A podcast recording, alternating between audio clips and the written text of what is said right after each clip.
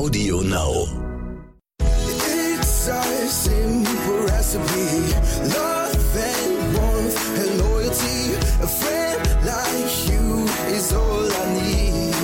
A friend like you is all I need. Herzlich willkommen bei Tierisch Menschlich, dem Podcast mit Hundeprofi Martin Rütter und Wissenschaftsjournalistin Katharina Adick.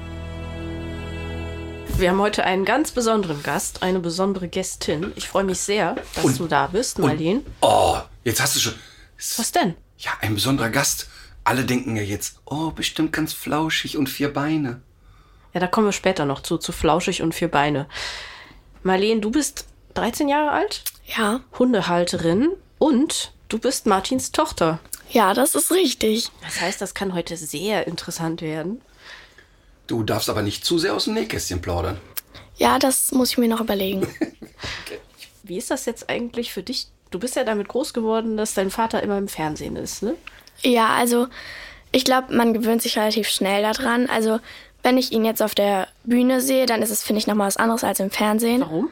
Weil ähm, auf der Bühne realisiere ich, finde ich, nochmal mehr, dass so alle ihn wirklich anschauen. Und wenn man es auf dem Fernsehen guckt, dann ist es eher so, ja, ein Video. Also für mich ist es jetzt nicht so, okay, das ist im Fernsehen. Ja. Sondern wenn wir einen Film angucken, sehen das ja auch nicht alle Leute. Also es ist eher dann nur für mich. Und wenn es auf der Bühne ist, dann weiß ich, okay, das gucken wirklich sehr viele Leute. Und ja. Ja. Was würdest du denn eigentlich sagen, was ist so der größte Unterschied zwischen Martin zu Hause und so, wie man ihn äh, aus dem Fernsehen Also ich weiß kennt? nicht, ob die Frage gestattet ist. Also das ist eigentlich relativ Marlene, einfach. auch wenn wir nur zu dritt hier sitzen, das werden viele Menschen hören. Also ich finde, dass die Ausdrucksweise ein bisschen anders ist. Also natürlich ist er jetzt nicht total anders auf der Bühne, weil ich, also ich finde, das ist auch relativ wichtig, dass man sich jetzt nicht so verstellt. Ja. Ähm, aber ich finde auch, er benutzt jetzt zum Beispiel auf der Bühne mehr so Fachbegriffe, die er jetzt zu Hause vielleicht nicht so oft verwendet. Und ja, Und zu Hause drücke ich mich noch gewählter aus, wolltest du sagen. Ja, genau. Das ist eigentlich das, was ich sagen wollte. Hier gab es doch ein Skript.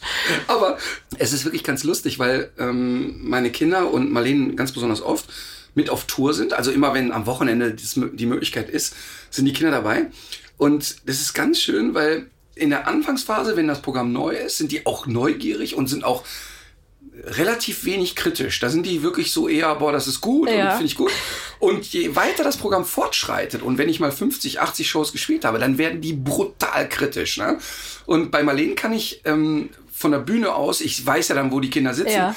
dann sehe ich, dass Marlene manchmal Texte mitspricht Oh. und es sehr genau, äh, sehr genau einschätzen kann. Und wehe, wehe, wehe, wehe, da ist meine Reihenfolge in den Wörtern anders. Da kann ich mich aber warm laufen. Ja, das ist richtig schlimm, wenn ein Satz auf einmal umgestellt wird, dann kann ich ausrasten, weil ich mir denke, das gehört so nicht.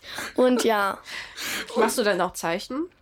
Ja, manchmal mache ich so die Daumen nach oben oder schüttel den Kopf oder so. Ja, das mache ich eigentlich schon oft, ja. Und, und was, was wirklich ganz lustig ist, die Crew, man muss sich ja vorstellen, dass die Tour Crew das Programm ja auch 180 Mal sieht. Ja. Und manche von denen gehen sehr, oder die gehen alle sehr unterschiedlich damit um. Die am FOH, Front of House, an dieser Technik, an dem Technikpult sitzen, die haben untereinander so Rituale, wie sie sich den Abend schön machen. Also zum Beispiel, wenn ich Australian Shepherd sage, Ja. dann nehmen die so eine Dose und scheppern damit.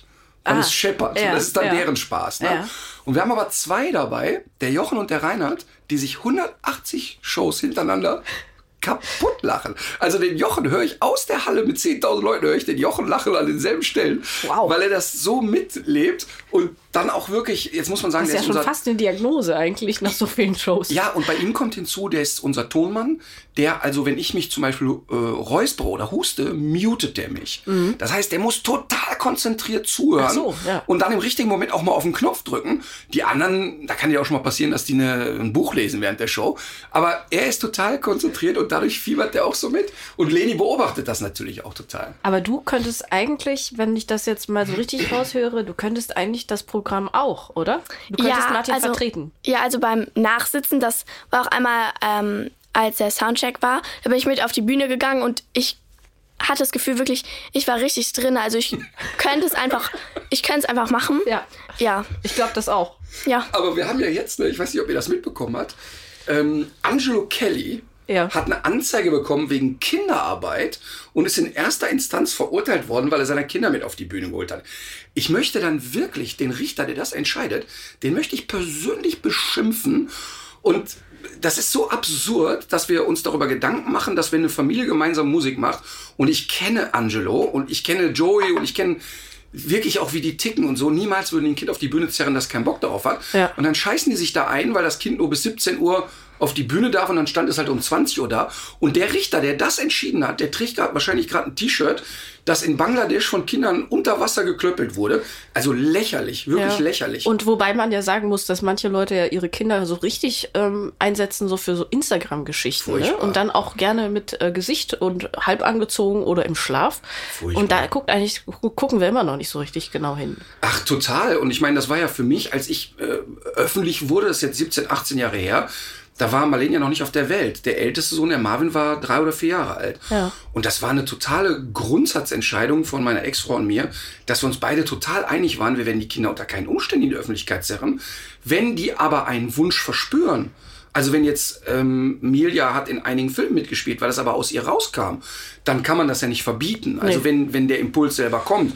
Aber dass Marlene heute hier im Podcast sitzt, ist einfach, weil wir oft hier über Pubertät gesprochen haben und, ähm, und Marlene im Thema ist und auch einfach irgendwie Lust jetzt hatte und hat gesagt, ich lass mal ein paar Sätze los.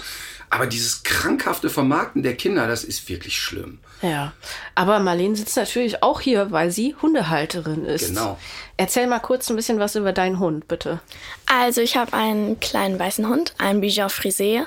Die sehen so ähnlich aus wie Malteser, nur mit ein bisschen lockerigem Fell. Also eigentlich fragt man sich oft, äh, warum ist diese Zuckerwatte da hinten, warum geht die an der Leine spazieren? Und dann ist es in neun von zehn Fällen ist es ein Bichon Frisé. Es gibt, glaube ich, kaum einen Hund, der noch fluffiger ähm, daherkommt als, als der Bichon Frisé, oder? Ja, das stimmt. Also ich habe auch schon erlebt, dass wenn die das äh, Fell ganz lang ist, dass äh, meine Freunde so erstmal gar nicht wissen, wo vorne und hinten ist. Aber ja, Wichtig, wenn man das Leckerchen verabreichen Ja, will, ne? nicht rektal verabreichen, den Keks. ja. Aber es ist halt auch oft so. Also ich dachte halt am Anfang, dass Bichon Frisé eine relativ bekannte Hunderasse ist und auch beliebt und so. Aber bis jetzt habe ich echt richtig wenige Leute erst gesehen, die den überhaupt kannten oder schon mal was davon gehört haben. Dabei sind die ja total unkompliziert, soweit ich weiß, und freundlich und sind ja, glaube ich, auch schon seit ein paar hundert Jahren so Gesellschaftshunde, mussten nie richtig arbeiten, kann man eigentlich War nie sagen. für was gut. Ja, Teneriffa-Hündchen auch genannt, weil die irgendwie da, glaube ich, wird der Ursprung irgendwie Ernsthaft? verortet. Keine Ahnung. Teneriffa? Teneriffa-Hündchen. Das google ich mal. Aber Bichon Frisé hört sich ja nicht spanisch an. Nee, das liegt irgendwie daran, dass die dann im 14. Jahrhundert oder so, ist jetzt aber auch gefährliches Wikipedia-Wissen, äh, auf den europäischen Kontinent gelangt sind und dann irgendwie über durch die Adelshäuser und so weiter Okay. und so fort. Und dann hat sich gerne auch parfümiert, ne? Also schön auf dem Schoß mit äh, Klamotten an und Und dann Parfüm. hat sich der Franzose den unter Nagel gerissen und gesagt, wir nennen Franzose den oder der. Belgier, ich weiß es gar nicht. Das ist ja ein bisschen nicht wie genau. die Dingus in Australien. Da wissen ja auch die wenigsten, dass die Chinesen die nach Australien gebracht haben. Ach was. Ja, das waren Haushunde, chinesische Haushunde, die verwildert sind. Und der Australier beansprucht das ja auch für sich und sagt, den Dingo haben wir hier gemacht. Aha, Kommt aber aus China. interessant, habe ich nicht gewusst. Äh, Aber Bichon Frisé auf jeden Fall auch eine gute Anfängerrasse, oder? Ja, finde ich auch. Also eigentlich wollte ich sowas wie ein Husky haben oder so. warum? Aber ich war halt noch relativ klein. Also ich bin immer noch klein, aber ja. Zehn- und deswegen. zehn war ja, genau. Und deswegen war es halt auch für meine Mutter wichtig und für uns eigentlich alle wichtig, dass wir jetzt keinen größeren Hund holen, weil wenn ich dann auch mal alleine mit dem spazieren gehen möchte und es ein großer Hund ist und der einmal losrennt, dann habe ich halt mit zehn gar keine Chance, den irgendwie zu halten. Deswegen war es eigentlich von Anfang an klar, dass ich halt einen kleinen Hund haben möchte. Und ich habe mir fünf Jahre lang einen Hund gewünscht und es jedes Mal bei irgendwelchen Festen versucht, aber es hat nie geklappt. Und als ich es dann schon aufgegeben habe, ähm, hat meine Mutter mir dann zum Geburtstag so ähm, Fotos gezeigt von Hunden halt und ich dachte, ja, cool, Hunde. Ähm, und dann meinte sie halt, ja, das sind halt die Eltern. Und ich so, okay. Und dann halt das nächste Geschenk war halt ein Geschirr. Und dann war es halt klar und dann hat sie mir halt Fotos gezeigt. Und das Witzige ist, eigentlich ist der Hund, den ich jetzt habe, gar nicht der, den wir wollten, weil die hatten halt so verschiedene Halsbänder an, halt so nach Farben sortiert, weil man die, also Bichon Frisés eigentlich fast gar nicht auseinanderhalten kann. Aber das machen fast alle Züchter aller Rassen, dass die den Hundewelpen dann farbige Halsbänder geben und die auch noch nicht mit Namen ähm, taufen sozusagen, Aha. um vielleicht auch noch so ein bisschen Abstand zu halten. So, das ist der rote, das Ach ist der so, orange, das ist der blaue. damit man sich selber nicht zu sehr. Ja, weil für die Züchter, also Verbindet. jemand, der seriös Hunde züchtet, also wir reden jetzt nicht von irgendeiner Arschgeige, der da äh, massenweise Hunde produziert, sondern jemand, der das mit Leidenschaft und Liebe und eben auch jedes Jahr nur einen Wurf und so weiter. Ja. Für die ist äh, die Abgabe der Welpen immer Worst Case. Die sind dann wirklich richtig traurig. Ja, das kann ich mir eigentlich auch kaum anders vorstellen. Aber ich hatte dich unterbrochen, pardon. Ja, also ich habe auch gehört, also ich habe auch schon oft gesehen, dass die Leute ihre Welpen einfach vor so eine Reihe Hundehalsbänder legen und dann gucken, wo die als erstes hingehen und das ist dann deren Halsband, also dass sie das sozusagen selber aussuchen Ja. können. Und bei uns war es, glaube ich, die Farbe Orange, die wir uns ausgesucht haben, weil wir haben halt auch so ein Video gekriegt und wollten jetzt keinen, der so richtig stürmisch ist, sondern halt jetzt auch keinen richtig ängstlichen, aber irgendwas dazwischen. Ähm, und dann sind wir halt dahin gefahren und dann meinte die Frau halt so, ja, Orange ist gar nicht da. Und wir so, ja, cool. Und dann haben wir halt, waren noch zwei Hunde oder drei, glaube ich, da. Also zwei Welpen. Und dann haben wir alle auf den Schoß gesetzt von mir und haben halt geguckt, wie die sich so verhalten. Und die Luna hat halt so an meinen Haaren gezogen oder so gezipft. Ich weiß nicht, wie das heißt. Ja. Ähm, und dann haben wir uns halt für die Luna entschieden.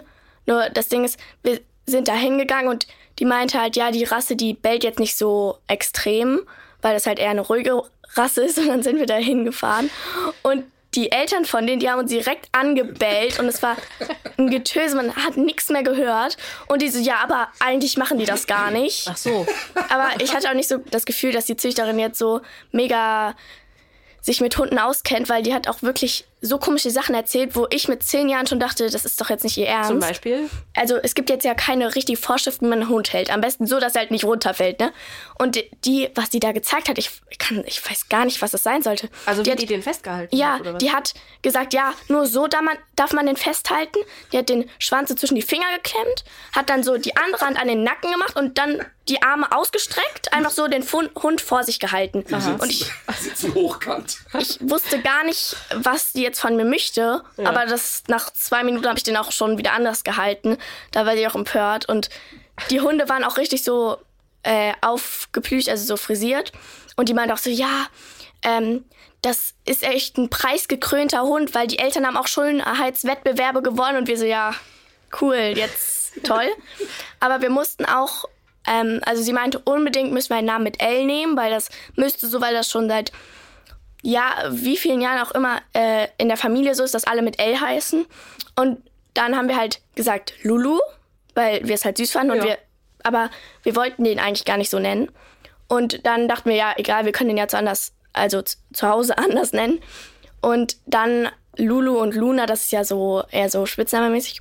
Und dann haben wir die halt erst so die ersten Tage Luna genannt und irgendwann hat sich das dann so, hat sich das so, wie heißt es, entwickelt. Aber, ja, wir hören, aber Luna. wir hören eigentlich an der Beschreibung, dass natürlich in dem Fall die Expertise des Vaters nicht die geringste Rolle spielt. Ja, das habe ich auch gerade gedacht. Äh, das ist natürlich so ein bisschen klar, ne? Das, also, War aber auch irgendwie nicht nötig, nach dem, was ich so höre.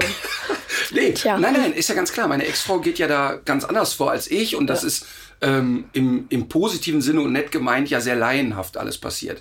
Aber ich habe ja hier in einer anderen Folge schon mal gesagt, dass Luna wirklich ein Geschenk des Himmels ist. Dieser Hund ist wirklich eine Eins mit 100 Sternchen. Der, dieser Hund ist so nett und eben aber auch trotzdem so ein richtiger Köter. Also ist eben nicht Schoßhündchen Ja. auf eine Art. Wenn ich auf dem Boden sitze, kommt die an, krabbelt wirklich an mir hoch, kuschelt sich an meinen Hals und pennt da ein. Aber trotzdem jagt die gemeinsam mit der Emma einen Kanickel und, und kaut auch drauf, wenn es sein muss. Also die ist wirklich super drauf. Die ist sehr forsch, aber trotzdem nicht total distanzlos. Ähm, neue Sachen erkundet sie vorsichtig. Also, wenn man wirklich vom Verhalten her einen Hund klonen würde, dann wäre das Luna. Das ist echt spektakulär, wie toll dieser Hund ist. Aber noch lustiger ist, dass wir ja nicht so die Typen sind, die den Hund jetzt den ganzen Tag bürsten. Ja, ich wollte eigentlich auch schon gerade fragen. Und die sieht wirklich auch teilweise aus wie eine Klobürste. Ne? Also so richtig struppig und dann inzwischen frisieren wir die selber, nehmen wir einfach so eine Haarschneidemaschine. Oh Rupp, rupp, Gott, rupp. nee, das ist keine gute Idee. Also wir haben das jetzt schon mehrmals gemacht. Das sieht echt furchtbar aus. Also vor allem der Papa besteht dann auch, dass er das macht. Also ich kann natürlich helfen, aber das sieht schlimm aus. Ich finde das echt furchtbar. Also natürlich habe ich die Luna lieb und so, aber die sieht echt dann schlimm aus. Und der Papa so, ja, also ich finde, das habe ich ganz gut hinbekommen. Und die sieht echt aus wie ein gerupftes Huhn. Also da ist, das sieht furchtbar Aber aus. im Herzen ist sie schön. Ja, aber, Aber warum, äh, ist das nicht so, dass, der, dass die Haare verfilzen, Ja, wenn die man die. tatsächlich- Dass, deswegen muss man immer das Fell tatsächlich- Deswegen muss man immer das Fell Also so den pflegen, ne? musst du regelmäßig bürsten, sonst verfilzt der wirklich extrem. Und weil, da muss man ehrlicherweise sagen, dass äh, das Bürsten jetzt nicht unser aller Leidenschaft ist, passiert das auch mal, dass hier und da eine Filzplatte mit drauf ist. Ja. Und dann bin ich ja wirklich äh, Augen zu, Schere und dann gib ihm. Und dann kann das auch schon mal sehr kreativ sein. Also da würde dann äh, Franziska Knabenreich, so eine äh, ja, Hundefriseurin, die ich sehr schätze, weil die eben auch so das Färben von Hunden und so völlig Panne findet. Ne? Und ähm, wir haben mal einen kleinen Zank gehabt, weil ich mich so negativ über Hundefriseure geäußert hat und da hat sie mich angeschrieben. Fand ich toll und dann haben wir so via Instagram miteinander geplaudert, öffentlich. Und die hat viele gute Argumente genannt, warum es wichtig ist, dass es Hundefriseure gibt. Ähm, und wir uns dann sehr darauf geeinigt haben, dass das äh, so klassische Frisieren natürlich Blödsinn ist. Aber jetzt im Fall Luna ist es ja so, wenn du die nicht trimmen oder frisieren oder scheren würdest, die würde komplett zuwachsen. Die sieht nichts mehr, Ja. die verfilzt. Das muss man da einfach machen. Und dann bin ich halt auch nicht so der Feingeist. Ne? Ich habe dann eher, das ist dann eher so Scharfscheren. Mit welchen Werkzeugen rückst du diesem Hund denn dann zu Leibe? Also wir haben eine professionelle Schneidemaschine gekauft, die funktioniert aber nicht so, wie ich mir das vorstelle. Und so ist es dann eben, und auch da, ne, Luna sitzt dann da und hält so süß, geduldig still. Und wir reden ja davon, letztes Mal hat es, glaube ich, fast eine Stunde gebraucht. Und ähm, dann Boah. schnibbel ich hier mit der Friseurschere und da nochmal und so. Und die sieht dann wirklich schrecklich aus danach, aber ähm, trotzdem irgendwie niedlich. Naja. Also ich finde sie natürlich süß, aber, aber ich glaube, du bist.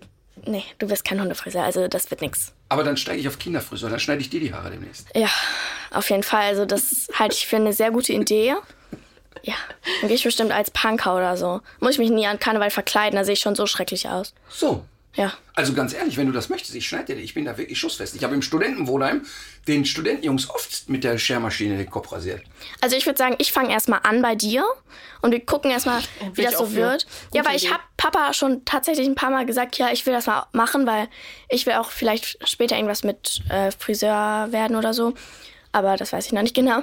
Und ich will das auf jeden Fall mal ausprobieren, aber der Papa, der kommt immer mit gestylten Haaren. Immer wenn ich da bin, ist, hat er gestylte Haare und dann kann ich ja nicht nochmal schneiden. Das wäre doch jetzt eigentlich optimal, diese Zeit. Ne? Man Ja. sieht dich wenig in der Sehe ich auch so. Öffentlichkeit. Ja, aber ich habe jetzt in der Corona-Zeit, ich bin ein paar Mal ganz schön angepöbelt worden, weil ich die Haare geschnitten habe. Ähm, Ah. Und dann Fotos bei Instagram, äh, der Ritter hält sich nicht an die Regeln.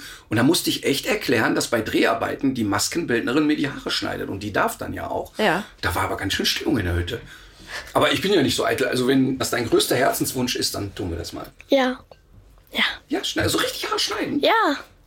Dann kannst du mir so bei DM so ein cooles Set kaufen und dann krieg ich das super hin. Ich glaube wir das können auch. doch die Hundeschere nehmen. Ja, ähm, ja. Mir den Kopf trimmen. Eine Frage mal eben, weil ihr gerade schon von Emma und äh, nennt ihr sie jetzt Lulu oder Luna? Luna. Luna. Ähm, wie vertragen sich die beiden eigentlich? Also ich finde, dass man muss natürlich am Anfang erstmal ein bisschen aufpassen, weil man weiß ja nicht, wie die von den Charakteren so zusammenpassen. Wie habt ihr das denn überhaupt Ähm. gemacht, die erste Begegnung? Also ich bin mir nicht mehr ganz sicher, aber ich glaube, wir haben die halt erstmal auf den Arm genommen, vorsichtig, so dass die sich erstmal die Emma, weil da war die am Anfang, als sie sich kennengelernt haben, noch wirklich winzig, also richtig, richtig klein. Wirklich wie ein kleines Häschen so groß war die. Ja. Also die Luna. Ja. Und dann haben wir die erstmal vom Arm genommen, dass die Emma da erstmal schnuppern kann und äh, also merkt, dass die jetzt nicht böse ist oder so. Und dann haben wir die langsam runtergesetzt. Eigentlich war das von Anfang an, haben die sich eigentlich relativ gut verstanden, finde ich. Nur das Einzige muss man halt ein bisschen aufpassen beim Futtern, weil die Emma ist ein bisschen verfressen, würde ich mal so sagen. Nee, die ist gar nicht so verfressen, ehrlich gesagt. Aber die Emma ist wahnsinnig futteraggressiv. Mhm. Also auch kompromisslos futteraggressiv. Nicht Menschen gegenüber. Also die Kinder, jeder fremde Mensch könnte der Emma sofort Essen wegnehmen, auch ein Schweine aus dem Maul. Aber bei Hunden ist sie völlig kompromisslos. Also da wird auch nicht länger als drei Sekunden gebrummt. Wenn der Hund dann nicht vom Essen weggeht, dann ist da aber richtig diskolos. Also die würde auch wirklich verletzen und auch ernsthaft rangehen. Ähm, und das ist ja das Verrückte, weil sie im Kern ja gar nicht so verfressen ist. Das ist nur wieder typisch für ihre asoziale Art. Ähm, ich finde es gar nicht so spannend, aber ein anderer darf es eben auch nicht haben. Das ist ja dasselbe bei meiner Hündin Alma. Meine Alma, die hat so eine Art selektive Futteraggression und die lässt manchmal was in, im Napf stehen. Es kommt vor, es kommt nicht auch vor, aber es kommt vor. Und wenn wir dann zum Beispiel rausgehen und uns die Schuhe anziehen, spazieren gehen wollen und unser Nachbar kommt die Treppe hoch, aber nur wenn, wenn es der Nachbar ist, dann fällt dem Hund manchmal ein, oh, es ist ja noch was in meinem Napf. Und dann geht sie wieder zurück und frisst das auf, weil sie denkt, der könnte sich dafür ja, der interessieren. sieht wahrscheinlich so aus, als würde der regelmäßig regelmäßig durch Hundenäpfe lecken. Aber das Ja. Witzige ist, es gibt eine Gruppe von Leuten, bei denen macht sie das und bei anderen nicht. Aber ich kann da überhaupt gar keinen gemeinsamen Nenner feststellen. Das ist auch tagesformabhängig. Vielleicht, ja. Nee. Aber, aber das Spannende für mich eigentlich, das hat Marlene wahrscheinlich gar nicht mehr so in Erinnerung. Die Emma kannte ja nicht viel. Die war ja das erste Jahr in einer anderen Familie und die haben den Hund als Welpe schon 15 Stunden am Tag allein gelassen und dann teilweise ja tagelang alleine gelassen, sind nach Mallorca geflogen. Der Hund blieb mit Futter im Garten. Ähm, und Emma kannte wirklich wenig. Und Emma, da bin ich mir ziemlich sicher, hat vorher noch nie einen Welpen gesehen. Sie stand bei uns im Garten und dann haben wir Luna runtergetan und Luna ist sehr neugierig zu Emma. Und Emma stand wirklich mit eingeklemmtem Schwanz vor mir, mit großen Augen und sagte, ey, ich also hab- war verunsichert. ich habe no fucking idea, was das hier ist, aber bitte nimm's einfach weg. Oh. Also gar keinen aggressiven Impuls, sondern so, ich bin völlig überfordert. Und dann hat Luna gemerkt, dieser Hund weiß nicht genau, was er macht und fing an zu rennen und zu spielen. Und in dem Moment, wo Luna rannte, wusste Emma schon gar nichts mehr. Dann ist Emma so ganz unsicher zu mir gekommen, hat sich so richtig an mich gequetscht nach dem Motto, was ist das jetzt? Das ist kein Kanickel, sieht vielleicht so aus, aber es ist kein Kanickel, es ist kein Hund, ich weiß es einfach nicht. Und es hat wirklich zwei, drei Tage gedauert, bis Emma entspannt war. Und dann, weil Emma eben auch viele Hunde gar nicht einschätzen kann, haben wir da wirklich sehr darauf geachtet. Und jetzt inzwischen ist es echt so, dass die mega tolerant mit der Luna ist. Also die Emma liegt auf dem Rücken, Luna springt auf der rum, die liegen in einem Körbchen. Emma ist nach wie vor so, dass sie sagt, naja, schöner wäre mein Leben ohne andere Hunde. Die ist ja, die hat ja keinen richtigen Lust darauf. Aber die kann mit Luna wirklich was anfangen. Und dadurch, dass Luna, und dadurch hat es ja funktioniert, so toll und klar kommuniziert. Das heißt, wenn die Emma auch nur einmal streng guckt, ist die Luna sofort kusch.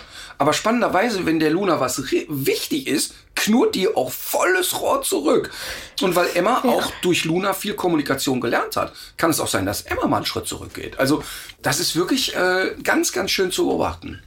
Ähm, dazu passt eigentlich eine HörerInnenfrage, die uns erreicht hat. Und zwar, das sind irgendwie, wenn, wenn man sich jetzt einen Zweithund anschafft, also ist ja eine ähnliche Konstruktion, äh, Konstellation bei euch.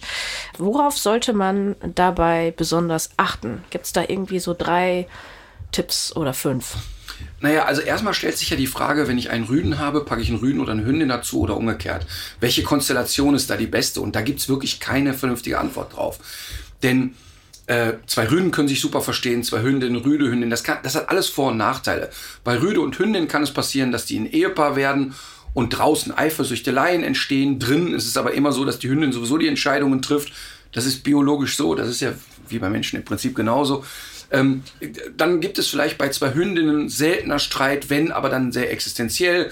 Rüden zanken ein bisschen öfter. Aber das ist alles so in die Tüte gemüllt, dass ich eher gucken würde, ist mein Hund wirklich ein Hund, der Lust hat auf einen zweiten Hund?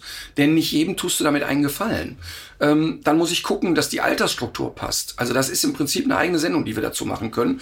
Ähm, also nicht zu nah mit dem Alter, sondern dass die wirklich drei, vier, fünf Jahre Abstand haben, damit die nicht zu sehr gemeinsame Interessen haben. Sonst werden die immer enger miteinander und du bist als Mensch immer Außenstehender. Aber woran man das wirklich gut prüfen kann, ist auch, ähm, nicht nur, wie verhält mein Hund sich unterwegs mit anderen Hunden, also ist der aufgeschlossen, ist der freundlich, sondern auch, was passiert eigentlich mit meinem Hund, wenn ich mal einen anderen Hund zu Gast habe? Also ich habe von mir aus einen Freund, einen Bekannten, der einen Hund hat, komm noch mal ein paar Stunden dahin. Hast du das Gefühl, der eigene Hund ist sehr gestresst oder findet er das eher gut, fängt er an, das Haus zu beanspruchen? Aber auch das wäre kein Kriterium. Bei der Emma, bei uns, ein Gasthund, Katastrophe. Wir wüssten immer dafür sorgen, dass der Gasthund auf seiner Decke liegt und Emma auf ihrer Decke, damit da überhaupt keine Diskussionen entstehen. Aber mit Luna ist alles easy going. Also Luna hat auch nichts dagegen, wenn jemand mal zu Besuch kommt, oder? Nee, also auch bei meiner Mutter, da freut die sich eigentlich immer. Also, wenn die jetzt zum Beispiel ihren Tag hatte oder so, freut die sich eigentlich nicht so. Ähm, aber auch im Park und so freut die sich eigentlich immer recht doll auf die anderen Hunde. Und auch wenn ich losgehe, also zum Spazierengehen, freut, also merkt man eigentlich schon, auch wenn der erste Hund um die Ecke kommt, freut die sich direkt und will mit dem spielen und so. Und ich wollte jetzt auch noch was sagen zu dem zweiten Hund. Hund.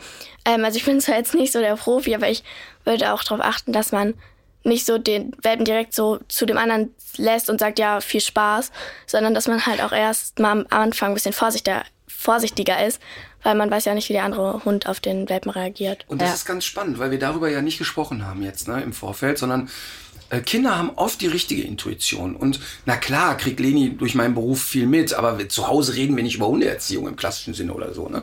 Aber ähm, immer ist ja noch verbreitet das Thema Welpenschutz, dass die Leute sagen, ja, der hat doch Welpenschutz. Und mhm. das muss man wirklich mal deutlich sagen, dass es den Welpenschutz nicht gibt. Ist ein totaler Mythos, ne? Völliger Mythos, völliger Blödsinn.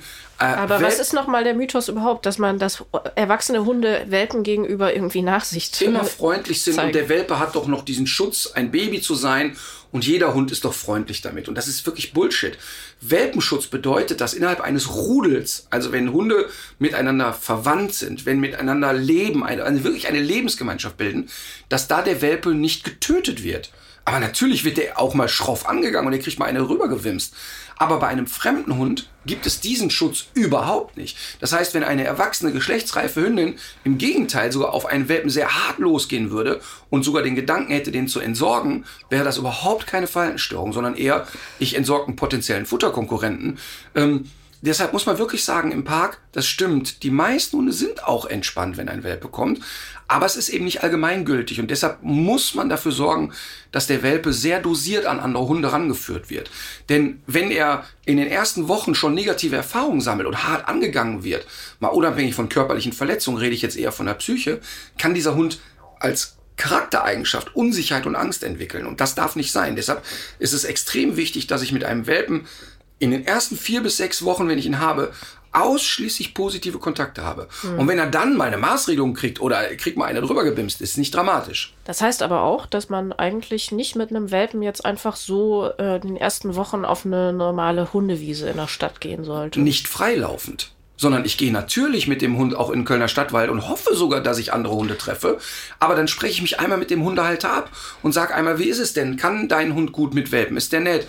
Und wenn der nett ist, ist das super. Wir haben in der Welpengruppe haben wir immer erwachsene Hunde dabei, damit die Welpen eben auch lernen. Guck mal, es gibt große Hunde, kleine Hunde, alte Hunde, dicke Hunde und so weiter. Mhm. Aber das sind dann Hunde, die welpenaffin sind, die Welpen erfahren sind. Aber das weißt du ja nicht, wenn du auf eine Hundewiese gehst. Also wenn ich jetzt an die Hundewiese denke, die bei uns in der Nähe ist, dann mhm. äh, das ist einfach eine große Fläche. Da gehen die Leute hin, die stellen sich in die Mitte, labern miteinander und die Hunde laufen einfach so drumherum. Da packe ich keinen Welpen mitten rein. Ja. Auf keinen Fall. Und wenn es nur ist, das passiert, dass die großen Hunde im Spiel über den kleinen drüber rasen, da, da ist wirklich die Marschroute zu sagen, ich suche mir einzelne Personen und sage, hör mal, dein Hund, ist der nett, kann der mit Welpen, ja komm, wir treffen uns und wir spielen, lassen die mal spielen und dosiere das Spiel auch.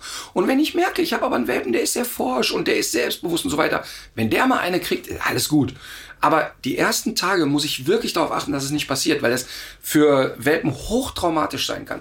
Deshalb gehen wir ja sogar in den Welpengruppen hin und achten darauf, dass die ähnlich alt und ähnlich schwer sind. Also auch ein neun Wochen alter Bijon Frisé kann nicht mit einem 16 Wochen alten Bernardiner direkt spielen, ja. weil der Bernardiner dann tollpatschig ist und da drauf trampelt. Und zwar nicht aus Aggression, ja. sondern einfach, weil er noch nicht motorisch ausgereift ist. Und darauf muss ich einfach achten und eine gute Hundeschule macht das auch. Wenn ich in eine Welpengruppe komme, da sind 20 Hunde und die sind zwischen 8 und 16 Wochen alt und zwischen 2 und 15 Kilo, dann kann ich schon sagen, die haben keine Ahnung. Ja.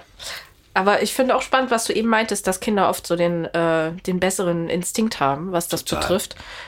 Mm, und ich fand es auch äh, interessant, was äh, so ein Forscherteam aus Stockholm kürzlich rausgefunden hat, nämlich ähm, die haben mit äh, Wolfswelpen, die so um die acht Wochen waren, haben sie äh, so ein Bällchenspiel gemacht.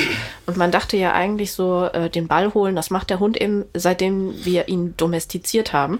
Aber die haben bei diesen äh, Wolfsjungen gesehen, dass die das zum Teil auch machen. Also es ging, es hing so ein bisschen von der Persönlichkeit ab, aber die haben wirklich nicht nur den Ball nachgejagt, was ja so dieses normale Jagdverhalten vielleicht auch wäre, sondern die haben den auch wieder zurückgebracht und damit das wieder, damit das weitergeht sozusagen. Und es gibt ja verschiedene Theorien dazu, wie die ersten Annäherungen zwischen Wolf und Mensch abgelaufen sind. Also ich kann mir total gut vorstellen auch, dass das, dass das auch über so ein Spielverhalten, so eine Neugierde gekommen ist und vielleicht sogar eben auch äh, von Kindern und Wolfswelpen. Also da bin ich 100% sicher. Da bin ich 100% sicher. Also die, die, ein völlig normal getaktetes Kind hat relativ schnell einen guten Impuls, was kann ich mit dem Welpen machen und was nicht. Na klar, erlebe ich auch immer wieder, dass die Kinder dann überdrehen und so weiter. Aber die haben schon meistens eine gute Intuition. Es gab ja, also zum Thema Wölfe nochmal, ähm, kannst du dich an den Dr. Neumann erinnern mit den Wölfen im Kalletal? Oder warst du noch zu klein wahrscheinlich? Ähm, kann sein, aber der Name ja. sagt mir jetzt noch okay. nichts. Ähm, und zwar Dr. Dirk Neumann, ähm, ein guter Freund, leider nicht mehr auf dieser Welt. Der ähm, ist Tierarzt oder war Tierarzt und der hat einen kleinen Tierpark gehabt im Kalletal. Und in diesem Tierpark hatte er Wölfe, Bären, Tiger und so weiter. Und Und unter anderem hat äh, National Geographic mal eine lange äh, Doku über ihn gemacht oder äh, viele Artikel über ihn geschrieben, weil er sich zum Thema Lernverhalten von Wolfen eingesetzt hat, Wölfen eingesetzt hat. Im Sinne von, wie lernt eigentlich ein Wolf und wie auch in der Kooperation mit Menschen. Und er hat im Grunde herausgefunden, dass die ersten drei, vier Monate die Entwicklung eines Wolfswelpen nahezu identisch zu einem Hundewelpen ist. Also auch so Sachen, Sitz, Platz, Fuß, Bleib und Spielen und Apportieren, alles überhaupt kein Problem. Ja. Und dann geht's zum vierten Monat Richtung Geschlechtsreife und wirklich radikal und schlagartig wird der Wolf plötzlich erwachsen und geht ins Erwachsenenalter, geht Geschlechtsreife. Und dann sind diese Sozialspiele mit den Menschen gar nicht mehr so relevant. Und plötzlich geht's nur noch darum zu bewerten, brauche ich das, brauche ich das nicht. Und die Kooperationsbereitschaft wird auch immer weniger. Und der Hund bleibt ja bis zum bitteren Ende ein infantilisiertes Kleinkind. Ja. Ne, also einem 15-jährigen Labrador einen Ball werfen, der rennt noch hinterher und sagt, juhu, ein Ball. Das ist ja im Prinzip, als wenn eine 70-jährige Frau noch mit Barbiepuppen spielt. Ja, ne, also auf gut, jeden Fall. Gut, irgendwann spielt sie vielleicht wieder mit Barbiepuppen, weil sie durch eine Demenz oder was auch immer verkindlicht wird. Aber äh, im Prinzip ist das Lernverhalten sehr, sehr ähnlich. Und ich fand das immer ganz spannend, weil ich bei Dirk ja viel, oder bei Dr. Neumann, viel hospitieren durfte und der hat ja viele Wölfe mit der Flasche aufgezogen und der hat unter anderem auch so Vorführungen mit den Wölfen gemacht. Und es war immer total schön. Dann hat er abends diese Vorführung gemacht und dann sollten die, was weiß ich, auf dem Podest hüpfen oder mal Sitz machen oder was auch immer. Und immer wenn es einer der Wölfe nicht gemacht hat, hat er mir gesagt, seht ihr, ist kein Schäferhund. Und hat es auch sein lassen, weil er gesagt hat, ich kann die mal mit einem Stück Fleisch motivieren, aber wenn die keinen Bock haben, haben die keinen Bock. Und das fand ich eine ganz tolle Geisteshaltung. Ich meine, dieser Tierpark war eh ähm, für mich sehr prägend. Ich war ähm, oft da und der hatte ja auch Dingos und ich habe ja eine große Affinität zu Dingos. Ich durfte da oft ins Gehege und mit den Dingos ein bisschen rumprobieren.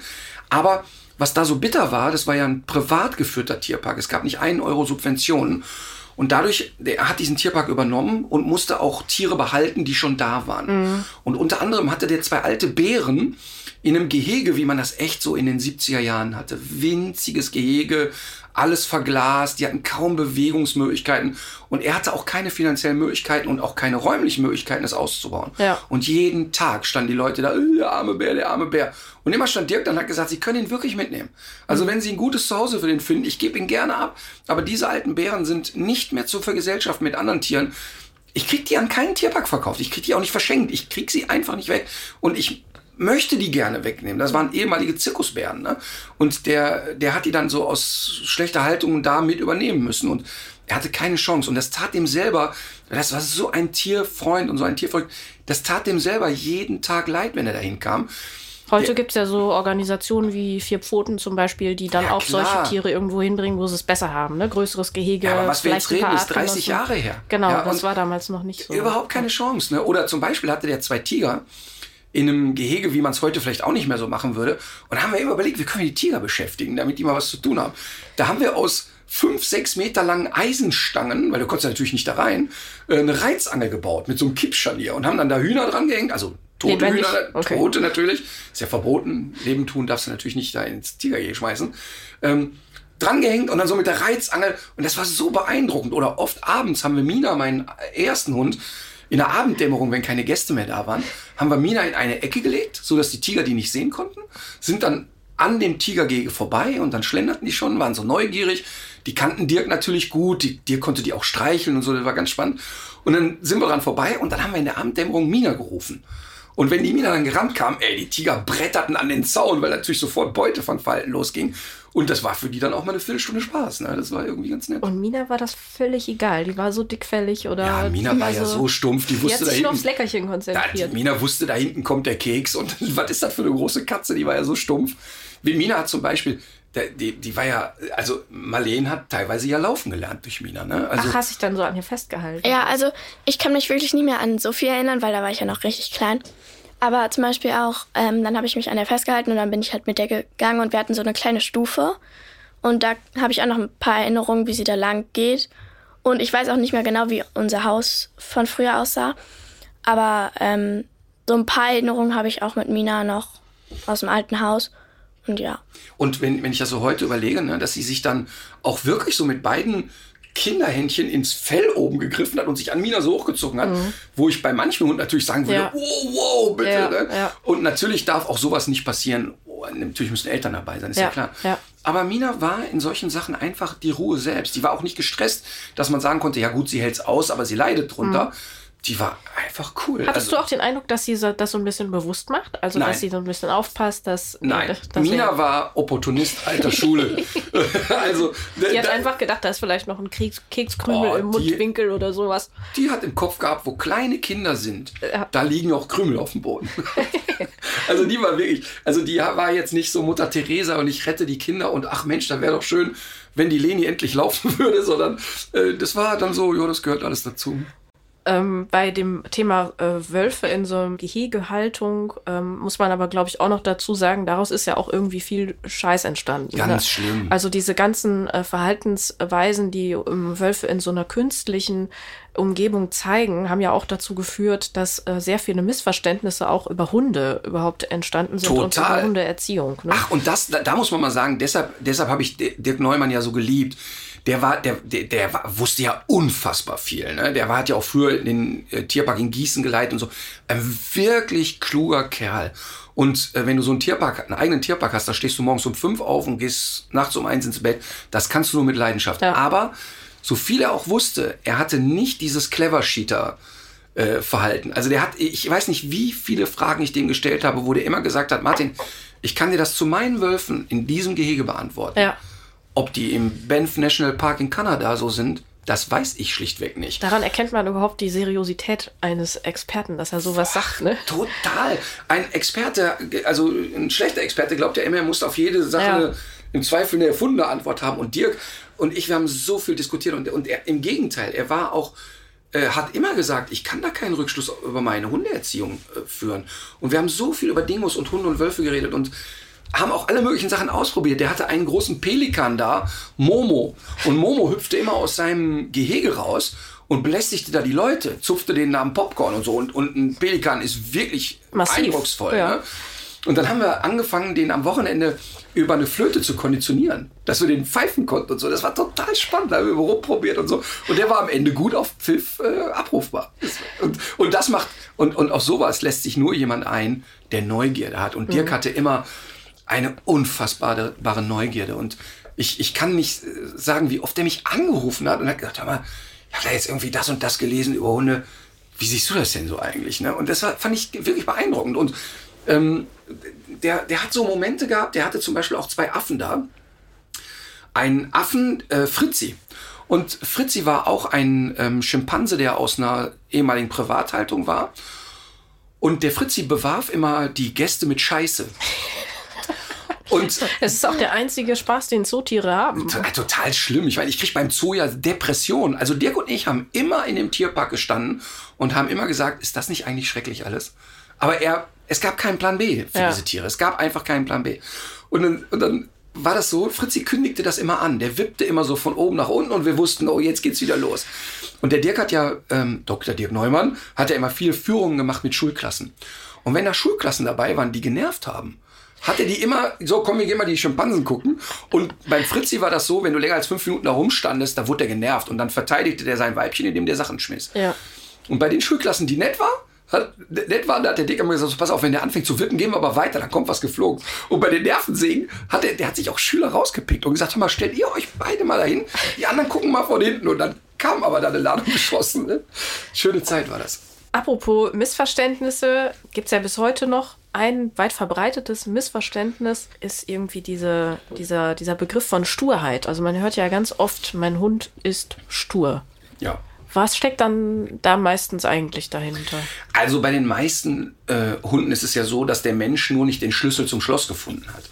Also dieses, ähm, ja, der macht das nicht, der stur. Oder der, ich krieg den mit nichts motiviert ähm, höre ich ganz oft, ne, mein Hund spielt nicht. Und dann komme ich da hin und da liegen in dem Haus 35 Spielzeuge rum, der Futternapf ist voll, der Hund hat alles, was er haben will, kriegt er schon einfach nur durch Anwesenheit. Warum sollte er denn eine Kooperationsbereitschaft entwickeln und dich als Spielpartner wahrnehmen?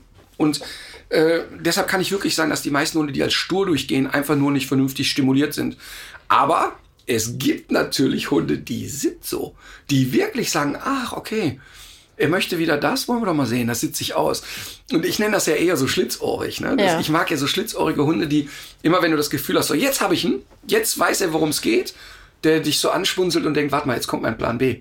Das ist aber was anderes. Ja, aber es ist schon auch oft so, dass man sich dadurch vielleicht ein bisschen leicht macht. Ne? Ich kann das auch aus der Pferdewelt, dass da immer so die Rede von Arschlochpferden ist oder der. Reitest du? Nee, aber ich kriege das immer so ein bisschen mit, dass ähm, auch wenn dann mal so ein Trainingstag oder so nicht, nicht gelaufen ist, äh, nicht gut gelaufen ist, dass es dann immer heißt, jetzt hat er, heute hat er mich richtig verarscht oder sowas. Ne? Das ist so Ja. eine Also es gibt natürlich- plumpe. Ja, ich kann das bei Pferden nicht beurteilen, aber es gibt natürlich bei Hunden, äh, weil Hunde natürlich wahnsinnig vielfaches komplexer sind als Pferde. Ne?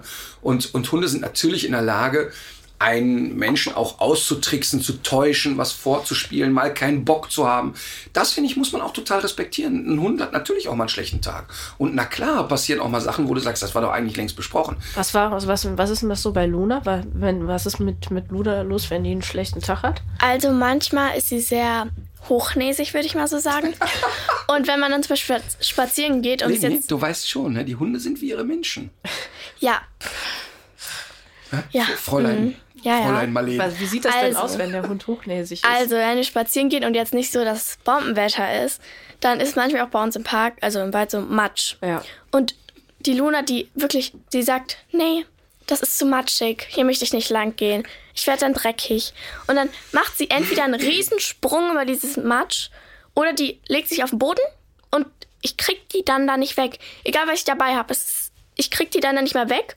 Oder manchmal ist sie auch, hat die einfach gar keine Lust zu spazieren, äh, spazieren zu gehen, denkt, ja, was, was soll ich jetzt hier machen? was ist da draußen, was ich nicht hier drinnen habe? Ja, und dann gehe ich los und bei uns ist eher so, erst so eine Straße und dann der Wald. Und dann gehe ich äh, am Bürgersteig und nach zwei Metern liegt die sich hin und guckt mich an und sagt, ja, ich habe keinen Bock mehr.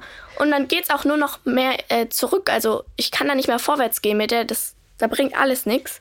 Aber Und das dann ist kann ich nur eigentlich mit der ein schönes. Beispiel. Das ist ein schönes Beispiel, weil selbstverständlich hat Luna etwas Gräfisches so, ne? Mhm.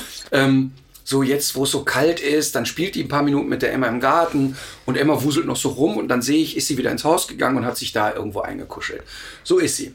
Aber, dass sie da nicht mitgeht mit Marlene, ist ganz klar und eindeutig, dass sie auch nichts Spannenderes erlebt in dem Moment. Das heißt, wenn sie ähm, in dem Moment ein, ein starkes Spielritual hätte oder man würde da jetzt was ganz Besonderes mit ihr machen, bevor die sich hinlegt, dass die also schon in so einem Spielmodus angetrieben wird, Ja. dann wären Marleens Chancen viel, viel höher. Nur der, der Fehler ist jetzt hier, dass Marlene wartet, bis die in dem Moment ist und sagt, nö, Ach so, ich gehe ja, keinen ja. Schritt. Und dann wird's schwer. Dann wird es schwierig. Das kenne ich von meiner Alma auch. Aber wenn ich sie schon von Anfang an in Bewegung und in Stimmung halte, Hm. dann ist es gar nicht so schwer. Womit kriegt man denn Luna andersrum in, in Stimmung? Also was macht die besonders gerne? Also, die mag gerne zum Beispiel so Joghurt oder sowas. Oder so ähm, Pasten mag die gerne, egal was es ist, also zum Beispiel Leberwurst oder irgend sowas. Also, was nicht jetzt so ein Leckerli-Form hat, so und hartes. den Martin Rütter Ja, den mag sie besonders gerne. Aber manchmal, wenn ich dann mit ihr rausgehe, dann hebe ich sie einfach, stelle ich sie wieder hin, weil ich denke, ja, nee, jetzt gehen wir weiter. Und manch, meistens klappt es dann auch und sie läuft dann weiter. Nur beim Matsch, da, da kann man ist nichts mehr machen. Das Chance. ist, das ist, das Ja, geht und, und so nicht. als Beschäftigung, also was, was macht die gerne? Ähm, also ich würde sehr gerne, dass sie mit dem Futterbeutel spielt, weil ich finde auch, dass es so, wenn die jetzt zum Beispiel mal nicht zurückzurufen ist, weil die irgendwie sehr im, äh, im Spiel vertieft ist, finde ich das eigentlich gut. Aber das wollte der Papa mit mir auch mal machen. Ähm, ja, keinen Termin für eine Einzelstunde gekriegt. der aber- Kalender ist unheimlich voll, Marlene. meiner Meinung nach hat die da auch nicht so Motivation. Also auch wenn ich das coolste ever da rein tue, werfe ich das und die sagt, ja, Okay, cool. okay Jetzt Challenge, Challenge accepted. Ähm, wir werden mit Luna das Futterbeuteltraining starten. Aber kann denn eigentlich, ist das wirklich für jeden Hund was? Ja, die wird das lieben. Die wird das lieben. Nur hier gibt es ja eine Sondersituation. Ähm, Jetzt Luna, ist es wieder meine Schuld, ne? genau, ich wollte sagen, dieser Hund lebt mit einem wahnsinnig störrischen Menschen zusammen. Dankeschön. Nein, die, die Situation ist ja insofern eine andere, weil Luna und Marlene sind ja nur am Wochenende bei mir. Ja. Und unter der Woche bei der Mutter gibt es ja noch einen anderen Hund, Betty.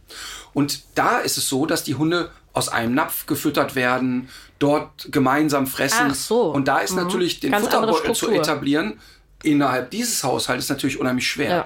Ähm, und aber nochmal, Challenge accepted. Wir werden mit Luna das Futterbeuteltraining machen und meine Theorie ist, Marlene, ich lasse mich auf eine Wette ein. Ich wette, dass wir haben jetzt, äh, weiß ich nicht was für ein Datum, ab jetzt in vier Wochen apportiert die den Futterbeutel wie eine Eins. Und zwar von fünf Versuchen fünfmal. Jedes Mal bringt sie den, ohne zu zögern und mit Freude rennt sie hin und bringt es mit Freude zurück. Wenn wir das in vier Wochen geschafft haben, musst du als kleine Strafe, ähm, was lasse ich mir mal einfallen, mein Auto waschen. Super. Das mache ich gerne. Und äh, was ist denn mein Einsatz, wenn wir es nicht schaffen? Aber du musst natürlich mitmachen. Wenn du mit ihr nicht trainierst, dann kann ich natürlich nichts machen. Aber du, du wirst aufrichtig mittrainieren. Was ist denn, was muss ich denn einbringen? Also darfst zwei Wochenenden hintereinander, also wenn ich bei dir Ja. bin, ähm, die Luna füttern und ich da muss nichts machen. Ich kann mich einfach in mein Zimmer legen und dann kannst du da schön aufpassen, dass der die nicht zu einem anderen Hund rennt. Okay, also wir Ja. stellen fest, dass Kinder zwar ihren Hund sehr lieben, aber auch froh sind, wenn mal eine Aufgabe an jemanden delegiert wird. Ja, das Ding ist, wenn ich ähm, bei meiner Mutter bin, Haltet das gut fest zu Hause. Ne? Das ist im Hundeprofi-Haushalt genauso wie in allen anderen Familien. ja, also wenn ich bei meiner Mutter bin, die Betty, die ist halt was, also wenn ich dir jetzt einen Knochen wegnehme, findet die es gar nicht cool, aber wenn jetzt die Luna den Knochen wegnimmt, findet die es jetzt auch nicht gut, aber die ist halt da nicht so aggressiv und die fressen halt auch aus einem Napf und so und das ist eigentlich relativ entspannt zwischen denen. Und manchmal komme ich runter und dann liegen die aufeinander, also die Luna liegt einfach auf der Betty drauf und die schlafen oder so, das ist richtig süß. Und da ist es halt, finde ich, auch schwieriger, so mit dem Futterbeutel zu arbeiten, weil da muss ich halt das, die getrennt halten und so. Und das, was doppelt schwierig ist, was für dich auch jetzt nicht so einfach wird. Wenn ich bei, der, ähm, bei uns bin, dann kann ich die halt, die eine drin und die andere draußen, aber dann finden die es halt nicht gut, wenn ich mit der anderen spiele und die andere Ja, halt nichts macht. klar. Und wenn ich dann mit der, also den Futterbeutel äh, werfe, ist die Betty ja schon 50 Mal da und die Luna ist Ja, aber noch die Betty muss mal- dann, wenn du mit der Luna trainierst, muss die drin oder draußen bleiben. Oder du kannst ja auch in deinem Zimmer das üben. Also es gibt, also du kannst ja eine Sache sicher sein. Ausreden habe ich von vielen tausenden Hundehaltern schon gehört, die gelten nicht.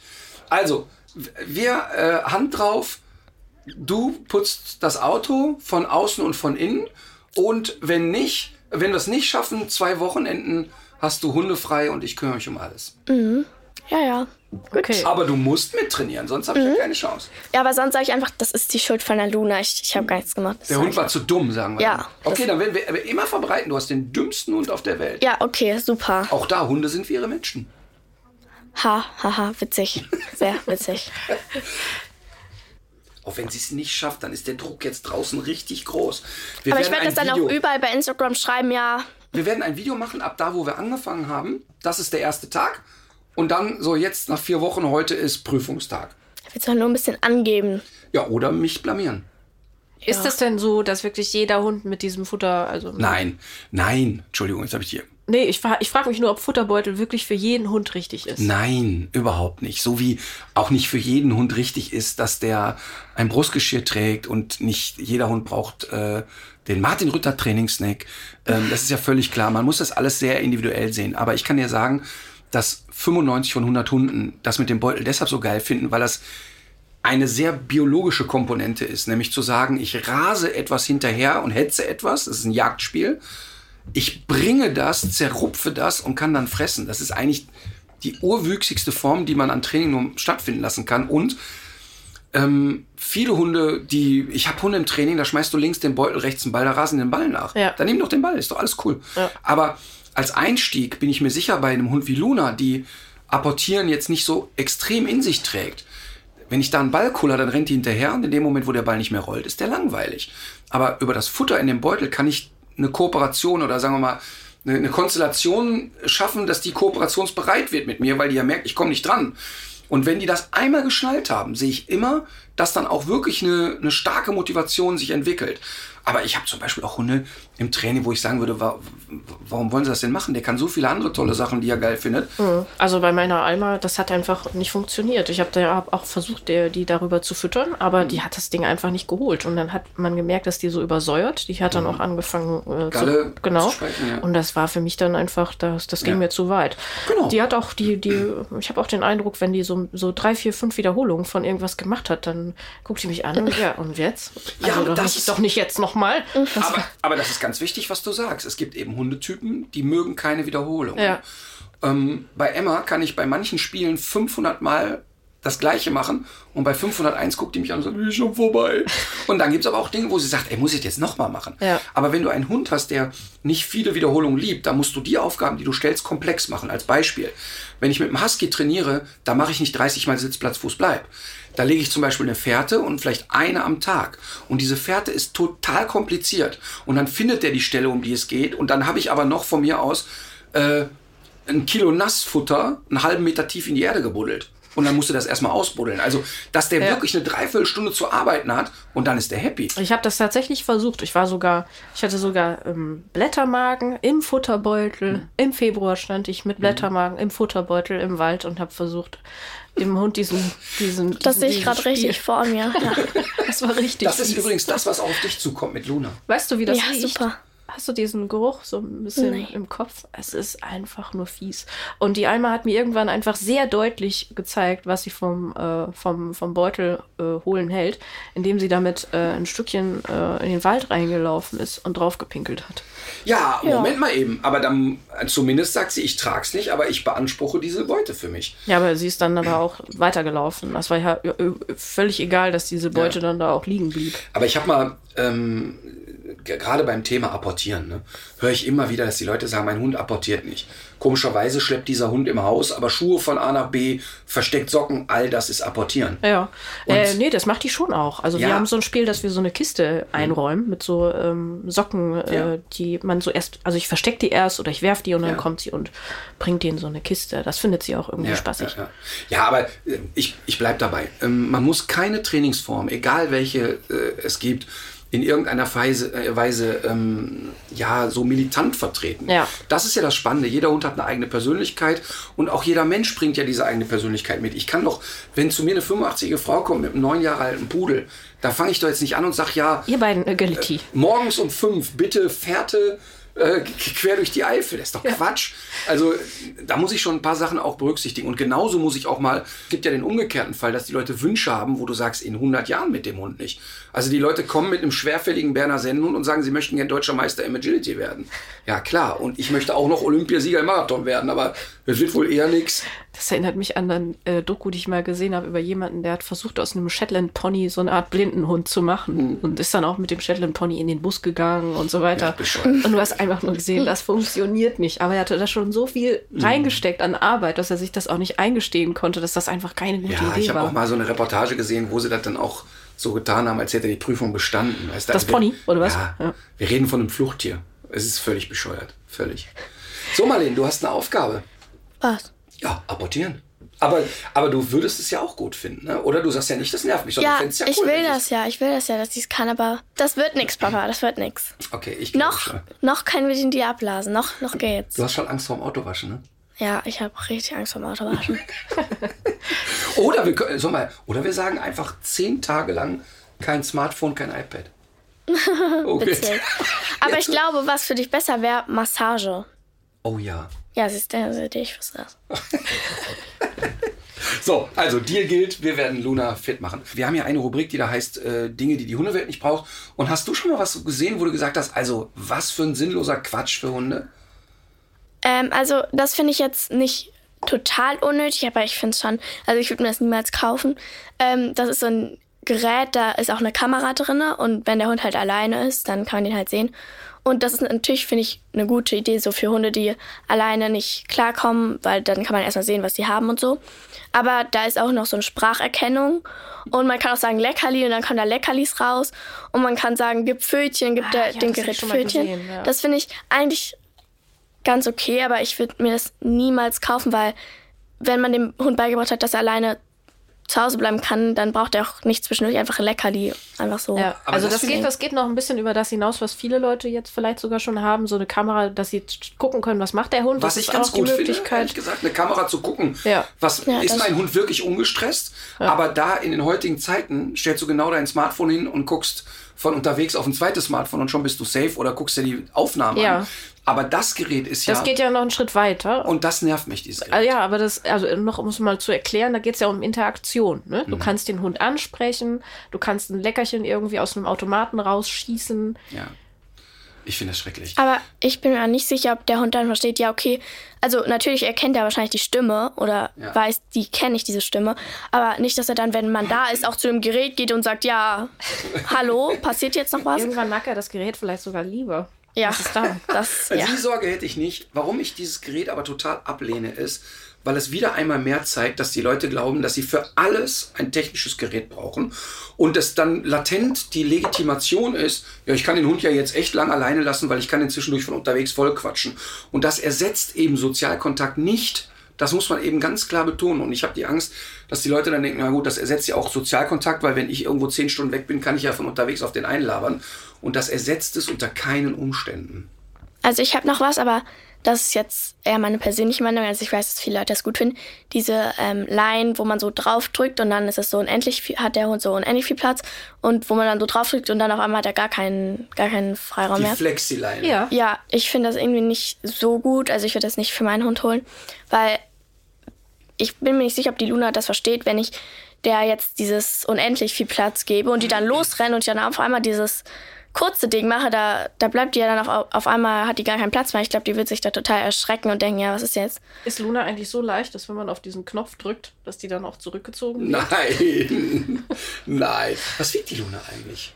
Ähm, keine Ahnung, wir haben die mal gewogen, aber ich weiß nicht mehr. Kilo oder so? Oder fünf? Nee. Ich glaube, du hattest irgendwie, der Papa hatte gesagt, ja, die wiegt irgendwie vier Kilo oder so und im Endeffekt hat sie doch sechs oder so gewogen. Hm, Was ist das Fell?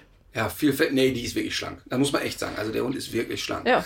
Aber um nochmal jetzt auf die Flexileine zurückzukommen, ich finde das ganz interessant, dass die Marlene jetzt sagt, ja, äh, die Flexileine finde ich doof, weil ihr Gedanke ist ja jetzt, dass sie sagt, aber ich habe die Sorge, dass mein Hund sich erschreckt, weil es nicht so kalkulierbar ist. Mal kann er reinrennen, fünf Meter, Ja. mal rennt er los, bam, sind es nur zwei. Aber der Hund gewöhnt sich ja auch eher noch so an diesen Aber ich, Widerstand. aber ich finde erstmal den Gedanken total schlau. Ja. Nämlich zu sagen, ähm, was macht das eigentlich für den Hund, dass die Länge nicht kalkulierbar Definiert ist? ist, ja. Und mal sagt Frauchen nach einem Meter, klack, ich drück drauf, mal sind es fünf Meter. Und das ist für einen sensiblen Hund Worst Case. Und Ja. Mhm. ich glaube, dass es für Luna ein Problem wäre. Der zweite Punkt, warum ich die Flexileine die schlimmste Erfindung seit Menschengedenken finde äh, oder empfinde, ist, dass der Hund dadurch das Ziehen an der Leine lernt. Denn es ist ja immer ein kleiner Widerstand, gegen den er anarbeiten muss. Und der Hund lernt, ja, das mag der eine Hund wahrscheinlich mehr merken auch als der Nein, andere. die oder? merken alle den Ja? Widerstand. Ah, okay. Alle. Das ist ja übrigens immer so interessant, wenn früher gesagt wurde, ach, das ist ein großer Hund, da konntest du auch mal draufhauen, der merkt das doch gar nicht. Spannenderweise zuckt er ja sogar mit dem Fell zusammen, wenn eine Fliege auf ihm landet. Ja, also, ne? Moment, äh, das wollte ich jetzt damit auch nicht sagen. Nein, das weiß ich ja, aber das weiß ich ja, aber das ist ja immer so das Totschlagargument, Ja. der ist doch robust. Nee, jeder Hund merkt diesen leichten Widerstand bei der Flexileine. Okay. Und das ist wirklich ein Schwachsinnstool, ja, äh, weil der Hund lernt latent an der Leine zu ziehen. Und dann kommt noch etwas hinzu, dass ich persönlich einige ganz schlimme Momente erlebt habe, wo die Leute die Flexileine im Straßenverkehr hatten, aber nicht den Haken zu. Scheiße. Genau. Und meine Mutter hat einen Pudel überfahren, der an einer Flexileine war. Und da kann ich dir mal sagen, was da los ist. Die Leute standen an der Ampel. Meine Mutter kam da, was weiß ich, mit ihrem uralten Ford Fiesta um die Ecke gewatschelt. Und es war auch nicht schnell. Die ist vielleicht 30, 40 gefahren. Und Frauchen quatscht da und Pudelchen rennt auf die Straße. Meine Mutter voll über den Hund drüber. Und die Leine ist nicht sofort gerissen. Die Halterin auch noch einen Satz mit auf die Straße. Nein. Und das ist echt Abteilung geisteskrank. Für mich gehört diese Leine verboten, weil es für die Hunde totaler Mist ist, weil der Hund lernt, an der Leine zu ziehen und erziehungstechnisch ist das eine Katastrophe. Der einzige Grund, wo ich sage, okay, das ist eine Übergangszeit, ist für mich, du hast jetzt mal eine Phase, wo der Hund nicht frei laufen darf, weil er krank ist, weil er was auch immer hat. Aber dann bin ich ein Fan von der Schleppleine. Ja, die ist mühseliger, das nervt, die verwurstelt sich, aber wir haben ja zum Beispiel eine jetzt gefunden, die aus so einem Biotane-Material ist, die kn- knotet und verwuschelt gar nicht. Überhaupt nicht, nee. Die kannst du super sauber machen, das ist toll. Aber natürlich ist eine Schleppleine vom Handling her mehr Arbeit als diese Flexileine. Ja, es ist am Anfang ein bisschen nervig. Man wird dann auch ständig drauf angesprochen. Man muss aufpassen, dass man nicht drauf tritt auf das Teil. Man muss auch aufpassen, dass man das nicht versehentlich am Halsband Genau. festmacht. Das ist ja auch irgendwie so eine Sache, auf die man achten sollte. Aber ähm, das stimmt. Also die sind, ähm, wenn die so eine glatte Oberflächenstruktur haben, gehst du da einmal mit Wasser drüber, Genau. sind die wieder Ganz easy. Sind die wieder und die sauber, verknoten sich auch nicht. Die aus Baumwolle oder Leder, die verknoten sich. Also Ja. auf das eine Million Knoten da drin, das ist bei der Biotane nicht. Also, ich finde, das können wir so stehen lassen. Sinnloses, was die Hundewelt nicht braucht. Okay, habe ich so in der Deutlichkeit gar nicht, noch gar nicht ähm, gehört. Finde ich interessant. Hm. Dann bleibt uns noch eine weitere Rubrik der Tipp der Woche. Marlene, beim Tipp der Woche sagen wir immer etwas, wo wir sagen, ach, das können die Leute Schönes machen. Ähm, das können die mal essen. Ich habe hier Glasnudelsalat äh, empfohlen. Das sind so ungefragte Tipps äh, von uns. Der Glasnudelsalat. Also, also, da wollte ich noch mal ganz kurz was zum Glasnudelsalat Nein, nein, sagen. nein. Der Doch, schmeckt bitte. gut. Okay, das will ich auch so stehen lassen. Aber es gibt da so ein Öl. Das Sesamöl. Ja. Das verwendet der Papa sehr gerne. Allerdings schmeckt es nicht. Also, wir haben zum Beispiel so ein Salatdressing oder also so einen Salat, den wir so immer essen. Und da dachte der Papa auch mal, ja, ich mache da mal ein bisschen Sesamöl rein. Das hat geschmeckt nach. Nee, das, das kann man gar nicht ausdrücken. Das hat einfach gar nicht geschmeckt. Und manchmal denkt er, ach, da mache ich noch ein bisschen Sesamöl rein. Das ist deine Geheimwaffe, was? alles. Zum Beispiel letztens hat er eine super leckere Erdnusssoße selber gemacht. Da war ich richtig verblüfft, dass diese schmeckt. Und dann habe ich probiert, fand's gut. Macht er dann noch Sesamöl rein. Also wirklich. Also mein Tipp ist, kein Sesamöl benutzen. Und ich, ne? Und ich bin ja wirklich, man hört es ja schon. Ich probiere, also ich ich kann jetzt nicht sagen, dass ich gerne koche, im Sinne von, das ist meine größte Leidenschaft. Aber wenn ich Zeit habe, mag ich das. Am Wochenende mag ich das irgendwie gerne. Und ich bin auch wirklich nicht begabt oder so. Ähm, aber ich probiere halt irgendwie gerne Sachen aus. Und ich habe die profansten Dinge, ne, die für andere Menschen ganz normal sind, sind für mich schon spektakulär. Und irgendwann kam ich auf Sesamöl. Oh Gott. Und ich, wenn ich nur an Sesamöl rieche, kriege ich schon ein gutes Gefühl. Äh, ich mag das auch total Boah, gerne. ich liebe das. Ich will nicht sagen, ich möchte drin baden, aber es, ich mag es so gerne. Ja. Und es kann aber dadurch sein, dass ich, wenn ich mal eine Das Sache gut finde, dass ich es immer überall reinpacke. Also ich finde den Geruch In und den wenn man das Kaffee, anbratet, finde ich das eigentlich auch ganz gut. Aber entweder benutze zu viel oder an falschen, in falschen Momenten. Du kannst doch nicht in Salat Sesamöl reinmachen. So, Tipp der Woche von meiner Seite. Äh, tatsächlich habe ich etwas. Ich habe gestern eine Reportage über Hans Süper gesehen. Wer kennt ihn nicht? Und die Menschen, die außerhalb Kölns sind, Hans Süper ist der Mann, der mit der Mandoline, mit der Flitsch im Colonia-Duett im Karneval auftrat, äh, mit seinem legendären Kompagnon Zimmerman. Und das ist mal so Zimmerman du Ei, das kennen vielleicht die, die nicht aus Köln sind. Und Hans Süper ist ein, kennst du Hans Süper nicht? Nein. Du kennst Hans Süper nicht? Ey, dann ist es der Tipp überhaupt. Äh, Hans Süper, ein Be wirklich, der ist für mich Köln. Hans Süper ist Köln. Und Hans Süper ist ein Musiker, der ähm, äh, schon als kleines Kind sich selber das Mandolinespielen beigebracht hat.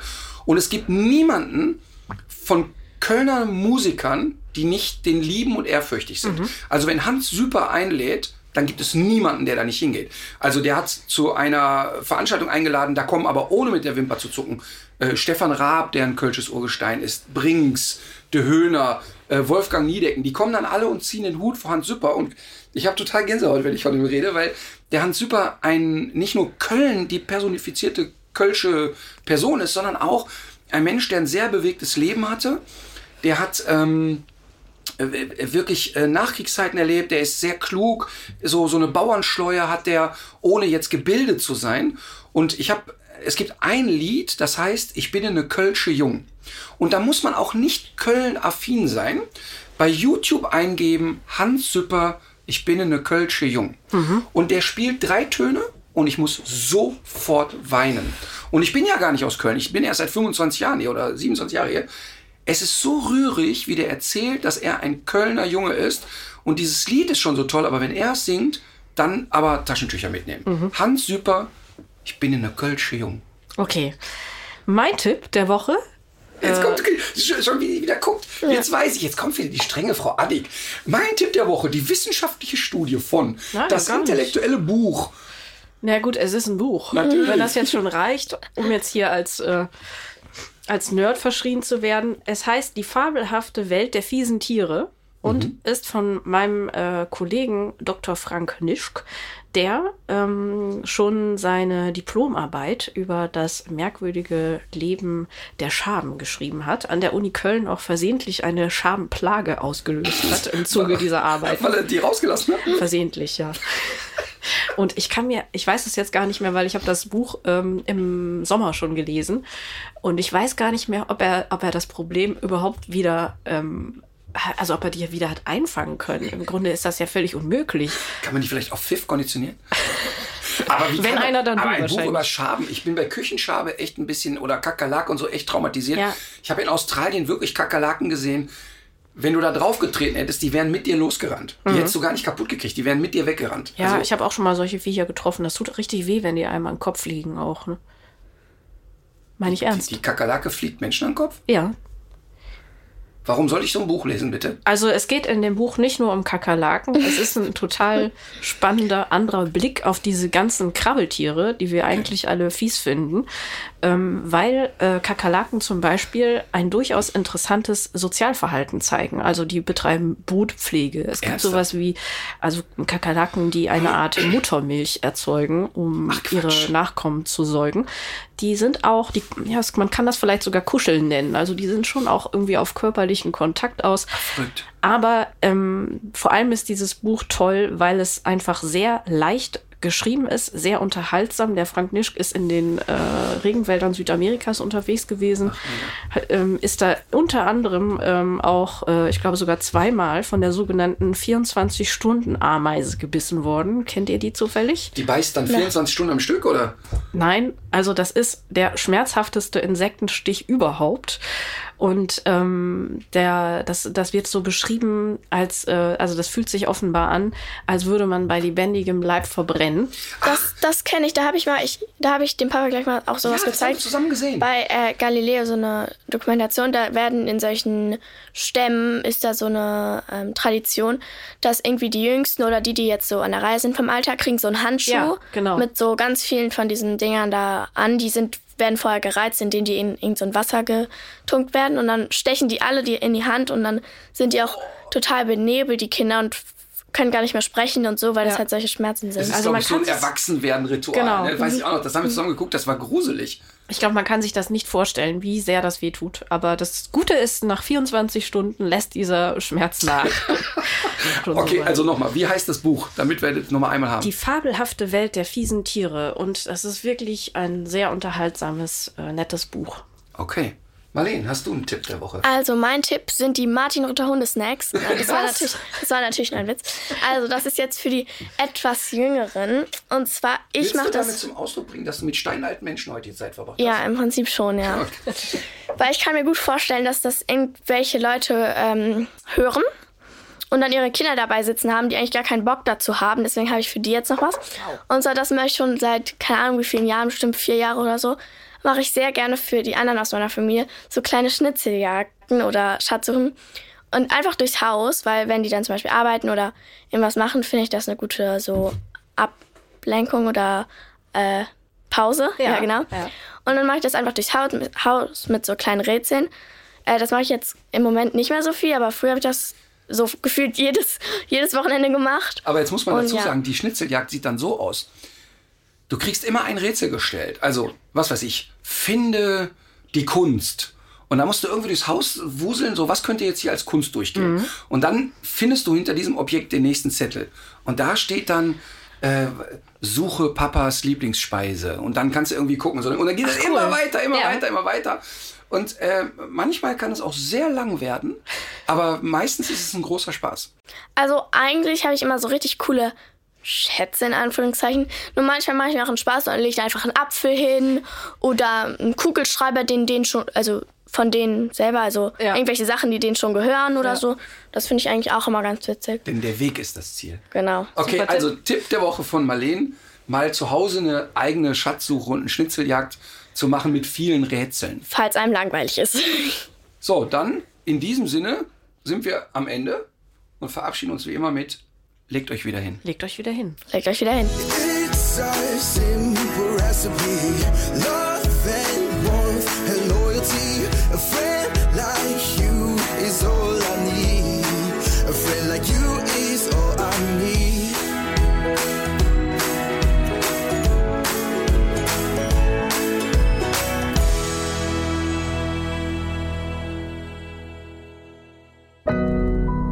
Audio Now.